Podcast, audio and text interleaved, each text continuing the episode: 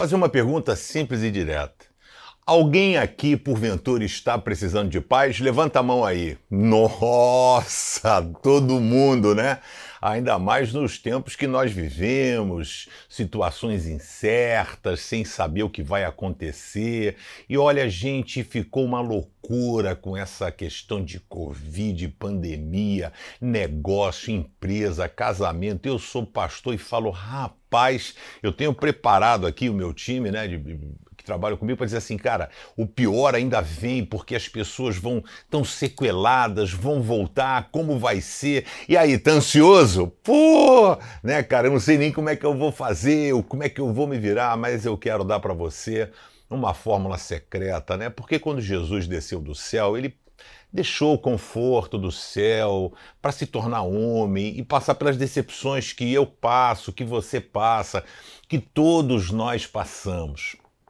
E a vinda dele nos proporcionou coisas sensacionais. Porque ele veio, morreu e ressuscitou, ele enviou o Espírito Santo. Ele diz em João 15: é preciso que eu vá para que ele venha. Eu vos enviarei o Consolador.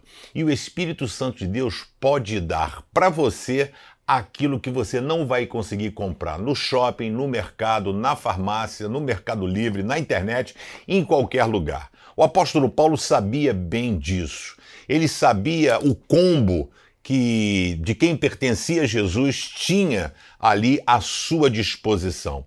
E ele diz aqui em Filipenses 4:7, já no final dessa carta à igreja de Filipos, dizendo: "E a paz de Deus, não é uma paz dos seus negócios, não é uma paz das suas reservas, não é uma paz na segurança da sua casa ou da sua família. Ele diz: e a paz de Deus, que ninguém consegue entender. Eu tenho falado que a paz de Deus se manifesta quando você está no meio do caos.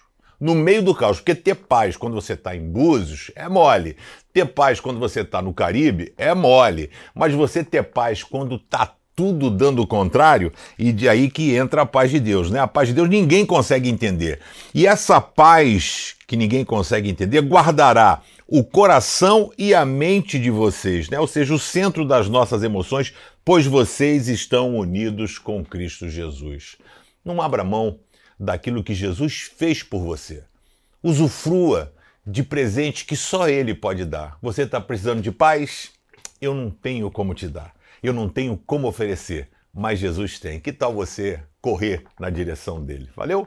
Gente, curte o vídeo, curte o canal do Pense, dá um joinha e compartilha com seus amigos. Muito obrigado pelo seu carinho aí.